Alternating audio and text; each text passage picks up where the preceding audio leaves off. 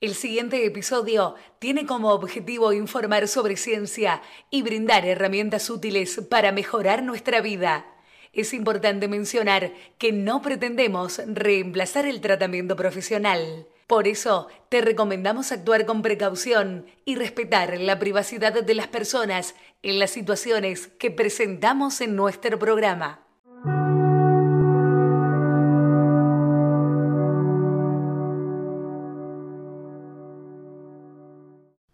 Bienvenidos a todos a este episodio sobre sexualidad y neurociencia. En este programa vamos a explorar cómo la ciencia del cerebro puede ayudarnos a entender mejor la sexualidad humana.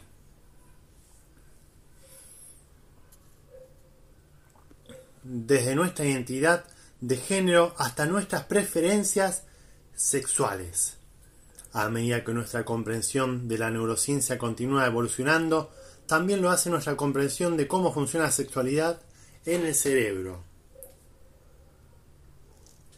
Vamos a adentrarnos en este fascinante mundo y aprender juntos cómo la ciencia puede ayudarnos a comprender y aceptar la diversidad sexual. Pasamos a la primera sección que es la de preguntas y respuestas. La primera pregunta es de Karen de España, Barcelona, que dice, ¿qué impacto tiene la orientación sexual en el cerebro?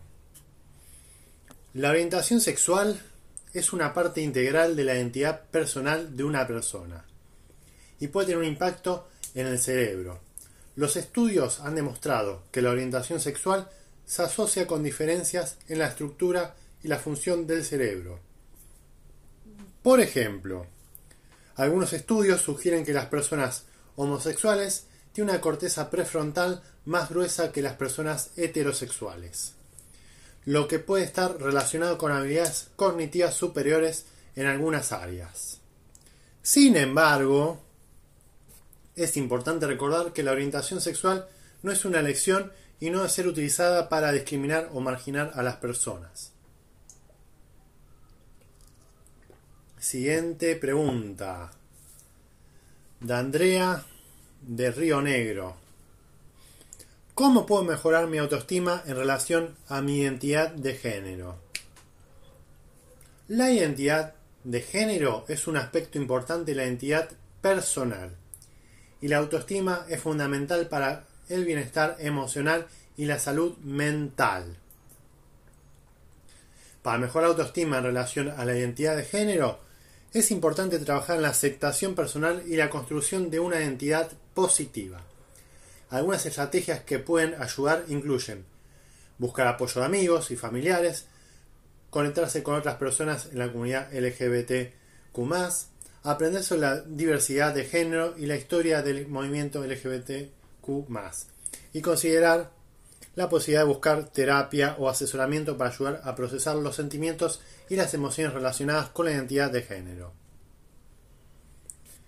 Siguiente pregunta.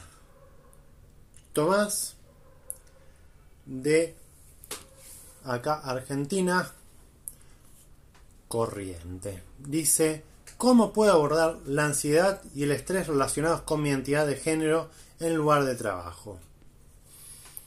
La ansiedad y el estrés relacionados con la identidad de género pueden ser desafiantes en lugar de trabajo, pero existen estrategias que pueden ayudar. Una buena acción es hablar con un terapeuta o consejero para obtener apoyo emocional y desarrollar habilidades de afrontamiento. También puede ser útil establecer límites claros en el trabajo para mantener un equilibrio entre la vida personal y profesional y buscar apoyo de compañeros de trabajo y amigos cercanos. Además, puede ser beneficioso aprender sobre las leyes y políticas relacionadas con la identidad de género en el lugar de trabajo para asegurarse de que estén respetando los derechos laborales.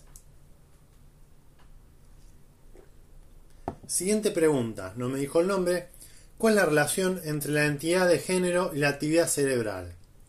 ¿Hay alguna diferencia en la forma en que el cerebro de una persona transgénero funciona en comparación con una persona cisgénero? Pregunta media rebuscada. La entidad de género está determinada por múltiples factores, incluyendo la biología, el ambiente y la cultura. Aunque aún se está investigando, algunos estudios sugieren que la actividad cerebral en ciertas áreas pueden ser diferentes en personas transgéneros en comparación con personas cisgénero. Sin embargo, es importante destacar que la entidad de género es compleja y no se puede reducir a una sola actividad cerebral o una sola explicación. Siguiente pregunta. John de Nueva York, Estados Unidos, dijo, ¿Cómo puede afectar la depresión a la vida sexual de una persona? John, la depresión puede afectar negativamente la vida sexual de una persona, ya que puede disminuir el deseo sexual, dificultar la excitación y la capacidad de alcanzar el orgasmo. Además, los medicamentos antidepresivos también pueden tener efectos secundarios sexuales si es que lo estás consumiendo. Es importante buscar ayuda profesional para abordar la depresión y su impacto en la vida sexual. Siguiente pregunta. Dice, ¿cómo puede la educación sexual ayudar a prevenir la violencia de género? Me lo está diciendo Gabriela de España. La educación sexual puede ayudar a prevenir la violencia de género al fomentar relaciones más saludables y respetuosas entre las personas, así como al educar sobre el consentimiento y la igualdad de género, al tener un conocimiento más amplio y completo sobre la sexualidad. Las personas pueden tomar decisiones más informadas y consensuadas en sus relaciones. Siguiente pregunta. ¿Qué efecto tiene los trastornos del espectro, espectro autista en la vida sexual de una persona. Me pregunto, Laura, que está en Londres, lindo lugar, Reino Unido. Los trastornos del espectro autista pueden afectar la vida sexual de una persona de diferentes maneras, incluyendo dificultades para comprender las normas sociales y las señales verbales y no verbales en situaciones sexuales. Sin embargo, es importante destacar que cada persona con autismo es única y puede tener diferentes experiencias. Es importante que las personas con autismo reciban educación sexual adecuada y apoyo en sus relaciones. Siguiente pregunta. ¿Puede la terapia sexual ayudar a las personas con disfunción eréctil? Acá la persona arrojó la piedra y escondió la mano porque no me dejó el nombre. Simplemente me hice una pregunta y tengo el más. Bueno, la terapia sexual puede ser efectiva en el tratamiento de la disfunción eréctil, ya que puede abordar tanto los factores físicos como los psicológicos que pueden contribuir a la afección. La terapia puede incluir técnicas de relajación, ejercicios para fortalecer los músculos pélvicos, cambios en estilo de vida y terapia cognitivo-conductual para abordar los pensamientos y emociones negativos relacionados con la difusión eréctil. Pasamos ahora, que de entre todas las preguntas que me hicieron, a la sección estudio de caso. Esta sesión se va a enfocar en el caso de una chica, mi hijo se llama Ana. Acá dice Laila, tras una operación del hombre lo sexual, ¿por qué se trauma? Eh, no sé el caso puntual, Laila. ¿Qué operación sufrió el hombre? Supongo que algo sexual. dolor sentís. Si te operaron ahí abajo, obviamente vas a sentir primero dolor y te va a costar tener una relación hasta que te recuperes. O capaz que le quedó a la persona la sensación de ese dolor y ya está curada. Entonces ahí ya tiene que tratarlo con un terapeuta seguramente, porque ya más quedó en la cabeza que otra cosa. Hay que ver.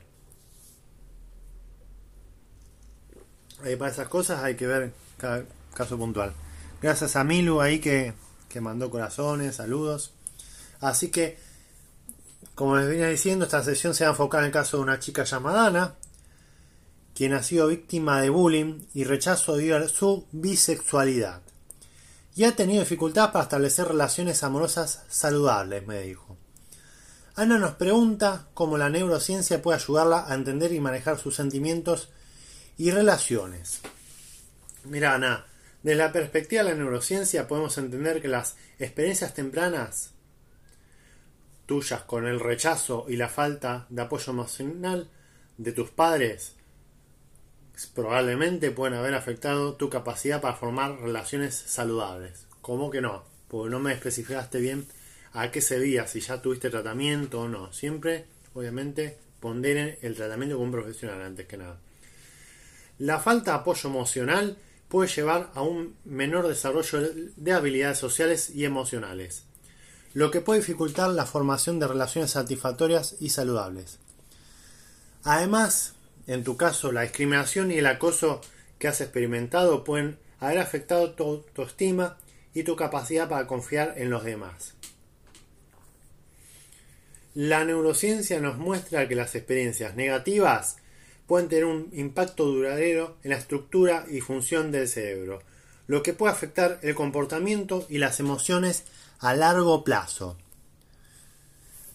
Para ayudar a Ana a manejar sus sentimientos y relaciones, sería importante trabajar en el fortalecimiento de su autoestima y habilidades sociales y emocionales. La terapia puede ser útil para trabajar en estos aspectos, así como para proporcionar apoyo emocional y herramientas para manejar el estrés y la ansiedad. También sería útil para Ana rodearse de personas que la apoyen y respeten su identidad sexual al tener una red de apoyo sólida. Ana puede sentirse más segura y confiada en sí misma y en sus relaciones. En resumen, la neurociencia nos muestra cómo las experiencias tempranas pueden afectar nuestra capacidad para formar relaciones saludables y cómo las experiencias negativas pueden tener un impacto duradero en nuestra estructura cerebral y comportamiento. La terapia y el apoyo emocional pueden ser herramientas útiles para ayudar a las personas como Ana a manejar sus sentimientos y relaciones de manera más efectiva. A ver qué me está diciendo Laila, que están todos escribiendo y me están mareando un poco. Perdí la pregunta a ella. ¿Para qué sirve el consentimiento? Mira, el consentimiento es algo que todos tienen que tenerlo, porque es un tema de que vos no podés hacer algo sin el consentimiento de la otra persona. También depende del caso que está pasando, pero siempre las cosas deben ser consensuadas entre las dos personas. No puede haber un consentimiento que no sea que sea unilateral, o sea, que sea recíproco la cosa. Si no, no, no puedes aprobar algo, sea lo que fuera, ¿sí? Sobre todo para este tema que es sexualidad es súper importante. Respetar los límites y demás. es súper importante. No puedes dejar nada libre de interpretación.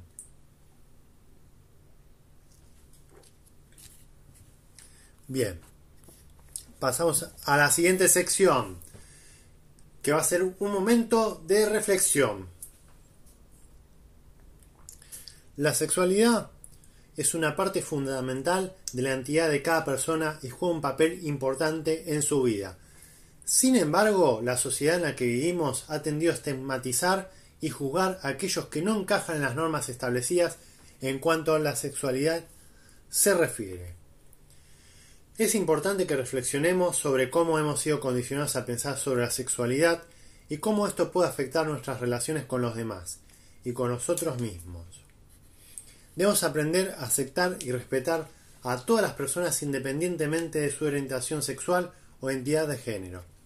Desde la neurociencia se ha demostrado que la forma en que percibimos la sexualidad de los demás está influenciada por nuestra propia educación y experiencias. Nuestro cerebro está constantemente interpretando y procesando información en función de nuestras propias creencias y valores, lo que puede llevarnos a ser prejuiciosos o discriminativos. Es importante que trabajemos en nuestra propia educación y en desaprender los estereotipos y prejuicios que hemos aprendido. Debemos esforzarnos por comprender la diversidad de la sexualidad humana y apoyar a aquellos que pueden estar lidiando con la discriminación o el acoso debido a su orientación sexual o identidad de género. En última instancia, debemos fomentar una sociedad más inclusiva y comprensiva, donde todas las personas sean aceptadas y valoradas independientemente de su orientación sexual o identidad de género. La sexualidad es una parte fundamental de la vida de todos y es importante que aprendamos a respetar y valorar la diversidad sexual. Ahora ya que le estuve nombrando varios términos, voy a generar esta nueva sección que se llama términos, así como un mini diccionario para que ustedes entiendan de qué estoy hablando. Cosa que si no entendí alguna sección, después puedan volver atrás entendiendo la denominación de cada término. La identidad de género es el género con el que una persona se identifica, ¿sí? Es importante destacar que la identidad de género no siempre coincide con el sexo biológico asignado al nacer. Por ejemplo, una persona que biológicamente es hombre puede identificarse como mujer y viceversa. El siguiente es la orientación sexual. Se refiere al tipo de atracción emocional, romántica y o sexual que una persona siente hacia otra persona. Algunas de las orientaciones sexuales más conocidas son heterosexual, que es la atracción hacia personas del sexo opuesto, homosexual, que es atracción hacia personas del mismo sexo, bisexual, atracción hacia personas de ambos sexos, y pansexual, atracción hacia personas de cualquier género u orientación sexual. Cuando utilizan el término no binario, es un término que se utiliza para describir a las personas que no se identifican completamente como hombre o mujer, sino que se sienten fuera de esa categorización binaria de género. Puede identificarse como género fluido, género neutro, a género, entre otros. Cuando dicen binario, ¿sí? se refiere a la idea de que existen únicamente dos géneros, masculino o femenino. ¿sí? Esta idea es cuestionada por las personas que se identifican como no binarias. Cuando dicen la palabra Asexual se refiere a las personas que no experimentan atracción sexual hacia otras personas. Aunque pueden tener relaciones amorosas y emocionales con otras personas, no sienten la necesidad de tener relaciones sexuales. Así que es importante destacar que estas son solo algunas de las identidades y orientaciones que existen. Cada persona es única y puede identificarse de maneras distintas. Es fundamental respetar la identidad y orientación sexual de cada individuo y no hacer suposiciones o juicios basados en estereotipos o prejuicios. Ahora voy a pasar a una pregunta que me hizo el otro día un seguidor acá, Arameo, que me había dicho que tenía el hijo de una pareja que era homosexual y que le dijo que no está enamorado de un genital sino de un alma. ¿sí? que abordar justamente esto porque atravesaba todo el tema de sexualidad. El amor no tiene nada que ver con los órganos genitales ya de por sí, sino con la conexión emocional y la química cerebral que se establece entre dos personas. La orientación sexual de alguien no se define por su preferencia por un órgano en particular, sino por su atracción emocional y física hacia un género en particular, desde la neurociencia se sabe que el amor y la atracción están mediados por una serie de neurotransmisores y hormonas como la dopamina, la serotonina y la oxitocina. Estos químicos del cerebro pueden tener efectos profundos en nuestras emociones, comportamientos y pensamientos. Por lo tanto, la atracción y el amor que alguien siente por otra persona son procesos neuroquímicos complejos que no se limitan a las partes del cuerpo que pueden ser objeto de la atracción. Es importante recordar que el amor es un sentimiento hermoso que todos merecemos sentir y disfrutar sin importar la orientación sexual o cualquier otra característica individual. Debemos apoyar a nuestros seres queridos y respetar su derecho a amar y ser amados en la forma que elijan, ya que esto es esencial para su bienestar emocional y mental. Así que, en palabras, no sé si la habrán escuchado alguna vez, es mejor haber fracasado en el amor, pero haberlo conocido, ¿sí? Amar y ser amado alguna vez en la vida, aunque duela. Es una experiencia que es necesaria para uno en la vida. Vamos a la sesión tutoriales útiles. Les voy a dar una serie de pasos para uno entender el tema de sexualidad y entenderse uno mismo, su identidad, su género. El primer paso que les recomendaría es descubrir tus preferencias. En este tutorial te invito a explorar tus propias preferencias sexuales y emocionales. Te voy a brindar consejos y herramientas para que puedas conocer mejor tus gustos y necesidades. Como, por ejemplo, cómo hablar sobre sexualidad. ¿sí? Muchas personas sienten vergüenza o temor al hablar sobre temas relacionados con la sexualidad. ¿Sí? Tenés que encontrar la manera de hablar sobre la sexualidad de manera abierta, tener a alguien, no, no puedes no estar hablando de esto, es algo necesario en la vida. Somos seres que tienen que hablar en una etapa de su vida sobre esto. Tanto con algún ser querido como puede ser con algún médico, algún profesional de salud.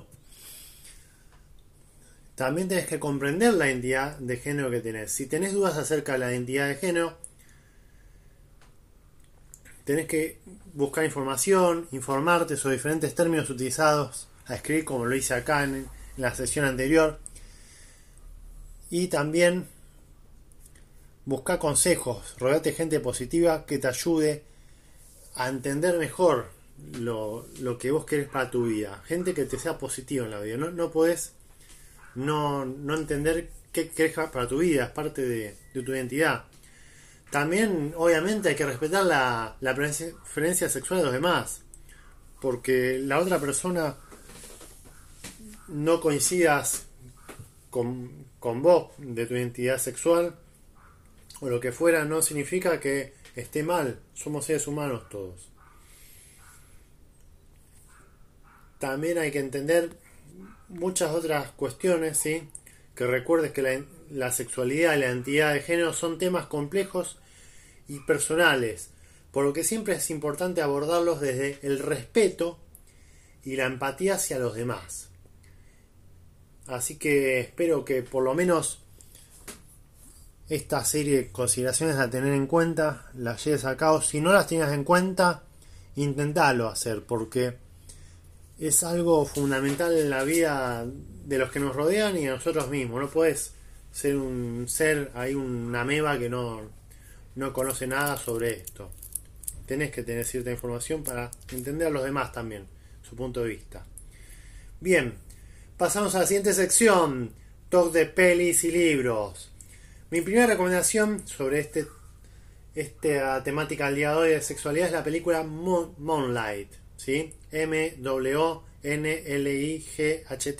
de año 2016, dirigida por Barry Jenkins y algunos actores que hay en esta película es Trevante Rose, André Holland y Mahershala Ali.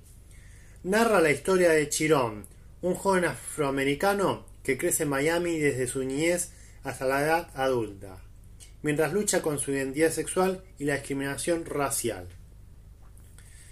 La siguiente recomendación es la serie Sex Education, creada por Larry Long como actores está Asa Butterfield, Emma McKee, Gillian Anderson. Un adolescente con una madre sexóloga abre una clínica clandestina de terapia sexual en su escuela, tratando temas desde la masturbación hasta la identidad sexual. Mi siguiente recomendación es el libro de escrito por D.H. Lawrence, El amante de Lady Chatterley, del año 1928. Imagínense los años que tiene esto. Esta novela clásica trata de la relación entre una mujer casada y su amante, un hombre más joven que ella y de origen humilde. Además de explorar el amor y la sexualidad, también aborda temas como la clase social y la hipocresía. Otra película, ¿cuál? ¿Cuál, Laila? Igual esto después queda grabado. El libro, la serie es Education S-E-X-E-D-U-C-A-T-I-O-N. Al libro El amante de Lady Chatterley. Lady L-A-D-Y C-H-A-T-T-E-R-L-E-I. De año 1928, escrito por D-H. Lawrence. Del lo deletreo. L-A-W-R-E-N-C-E. Es un libro que tiene sus años, pero está interesante. Como película, también les recomiendo Azul, es un color cálido. El año 2013, dirigida por Adelatis Kechiche. no sé si lo pronuncié bien. Con está Lea Seydoux, Adel Esarchopoulos. La película cuenta la historia de Adele, una adolescente que se enamora de una joven de pelo azul llamada Emma y explora su sexualidad en el proceso. La siguiente serie les recomiendo es Master of None, Maestro de Nada, creada por Aziz Ansari y Alan Sham. Los actores que hay son Aziz Ansari, Noel Wells, Eric Warrenheim y la serie sigue la vida del actor Deep, quien vive en Nueva York y explora su vida amorosa y sexual. La serie aborda temas como las citas en línea, las relaciones a larga distancia y la identidad cultural. Otro libro es El jardín de las mariposas, del año 1997, escrito por Dob Hutchinson. La novela cuenta la historia de un grupo de chicas secuestradas y llevadas a un jardín donde son sometidas a abusos sexuales y psicológicos. La historia se enfoca en la perspectiva de una sobreviviente mientras intenta escapar y sanar. Así que las películas, series y libros que tratan sobre temas de sexualidad pueden ser una fuente de educación y comprensión para todos. A través de historias emocionantes podemos aprender más sobre la diversidad sexual y de género, la importancia del consentimiento y el respeto mutuo. Además, estas horas pueden ayudarnos a reflexionar sobre nuestra propia identidad y orientación sexual. Así que Espero les haya gustado este tema que es algo delicado, abordado desde la neurociencia también. Espero haber cumplido con las expectativas de lo que se esperaba para este episodio y que se hayan pasado bien, divertido, aprendido. Cualquier cosa me escriben ahí a mi correo aprende mejor todo junto arroba gmail.com será bienvenido cada cada cosa que me escriban o si no me siguen por mis redes. Así que te saluda tu científico favorito, Juan Pablo. Nos vemos la próxima. Chau, chau.